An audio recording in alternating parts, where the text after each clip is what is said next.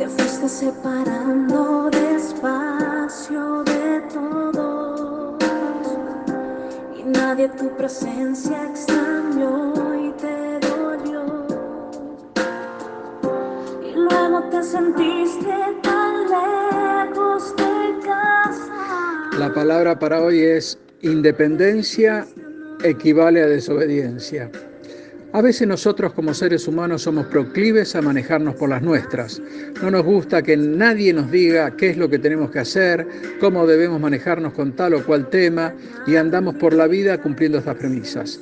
Esto es lo lógico y lo que se espera de cada uno de nosotros. Es más, así nos han criado nuestros padres y a esto le llamamos independencia.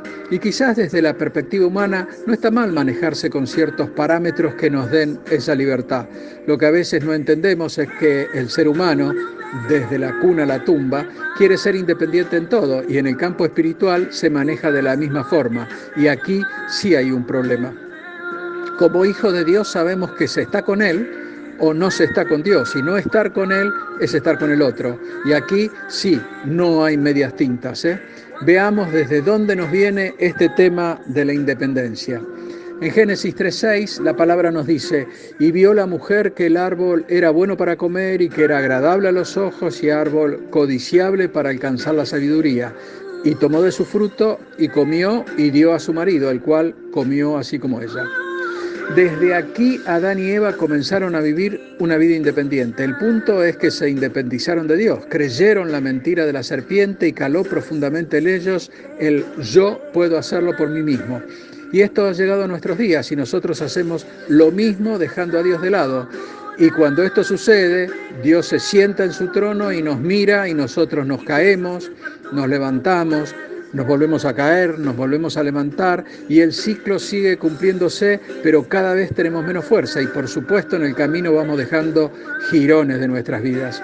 Y seguramente cuando ya no demos más, se nos dará por preguntar, ¿hay Dios? ¿O Dios existe? Y si existe, ¿por qué permite todo esto? Oseas 4:6 nos dice, mi pueblo perece por falta de conocimiento.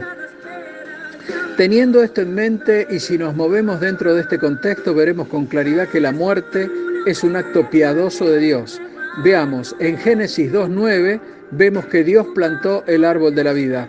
Y Dios hizo nacer de la tierra todo árbol delicioso a la vista y bueno para comer, también el árbol de la vida en medio del huerto y el árbol de la ciencia del bien y del mal. Dios también estableció que del árbol de la ciencia del bien y del mal el hombre no debería comer, sino la consecuencia para él sería la muerte. Génesis 2.17 nos dice, mas del árbol de la ciencia del bien y del mal no comerás, porque el día que de él comieres, ciertamente morirás. Y el hombre decidió voluntariamente comer de este árbol envenenado. Entonces Dios tuvo que expulsar al hombre del huerto del Edén ya que ahora el hombre conoce el bien y el mal y podría comer del árbol de la vida y así simplemente el hombre viviría eternamente en este mundo. Y como la simiente de Adán llegó hasta nuestros días, es decir, nosotros tenemos esa simiente y parece fácil de vislumbrar. Si tenemos esa simiente, nosotros eternamente viviríamos nuestro propio infierno aquí en la tierra, con señales de maldad, de perversidad, de crueldad, malevolencia, que se multiplican y el panorama es que estas señales se están agravando más y más en nuestros días hoy. Por eso es necesario el nuevo nacimiento y así eludir el desconsuelo, el sufrimiento, la angustia, la ansiedad que se cierne sobre la humanidad toda que está sin Cristo.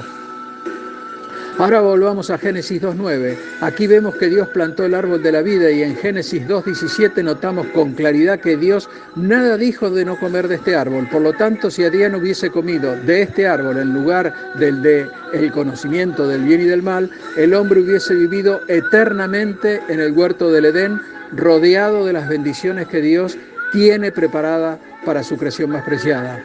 Por supuesto que reconozco que también existen preguntas que uno desde su perspectiva humana no encuentra respuestas y es así porque no tenemos claro cuál es el propósito de Dios para nuestras vidas. Porque seguramente Dios tiene un propósito para cada uno de nosotros, cada uno de los habitantes de este bendito planeta, y es un propósito particular para cada uno. El quid de la cuestión es entregar nuestros corazones al Señor y Él en persona se encarga de mostrar cuál es el camino. ¿Te animás a darle al Señor todo tu ser para que Él lo moldee y te lleve por sus caminos de prosperidad, bienestar, dicha, gozo y felicidad? Dios te bendice. Amén.